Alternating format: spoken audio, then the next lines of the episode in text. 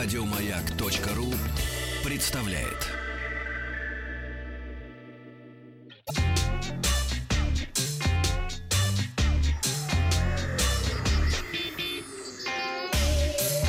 Страна транзистория.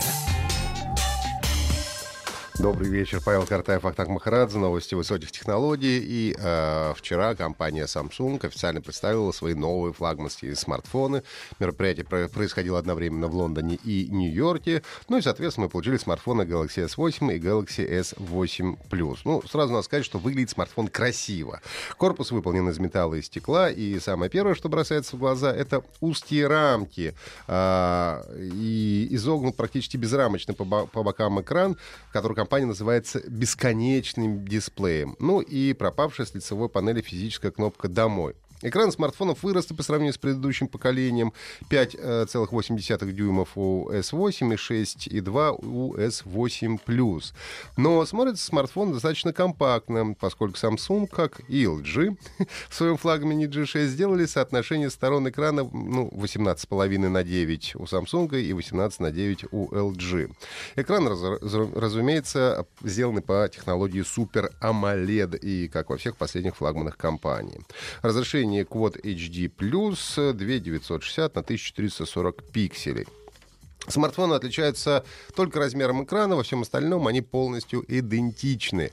А, Работают они на самом последнем актуальном процессоре Qualcomm Snapdragon 835 или на собственном самсунговском Exynos а, 8895. Это в зависимости от региона. Нам в свое время привозили только самсунговские, например, а, телефоны на самсунговских а, процессоров. А, Компания не стала устанавливать 6 гигабайт оперативной памяти, ограничившись 4, что, с моей точки зрения, вполне разумно, поскольку 4 гигабайта сегодня хватает практически на все задачи, а когда будут реально востребованы 6, э, пока не ясно. Скорее всего, к этому времени уже поколение флагманов поменяется.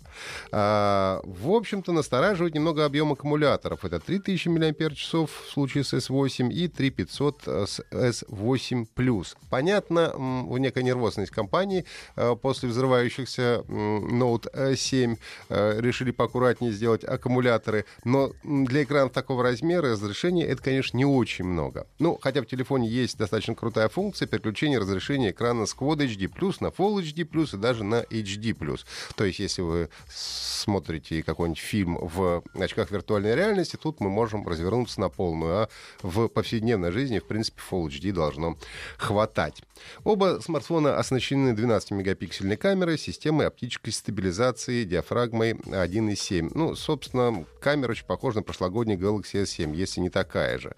Тоже немного странно, но э, камера Galaxy S7 считалась одна из лучших на рынке мобильной фотографии, поэтому, наверное, решили от добра-добра не искать.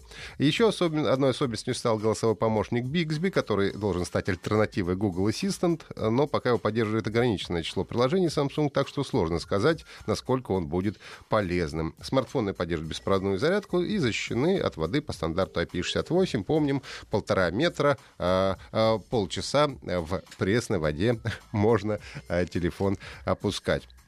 А, Также а, переехал а, сканер отпечатков пальцев на заднюю панель, что не очень удобно, поскольку располагается он чуть-чуть сбоку, и есть все время вероятность, что попадешь пальцем по камере вместо сканера отпечатков пальцев.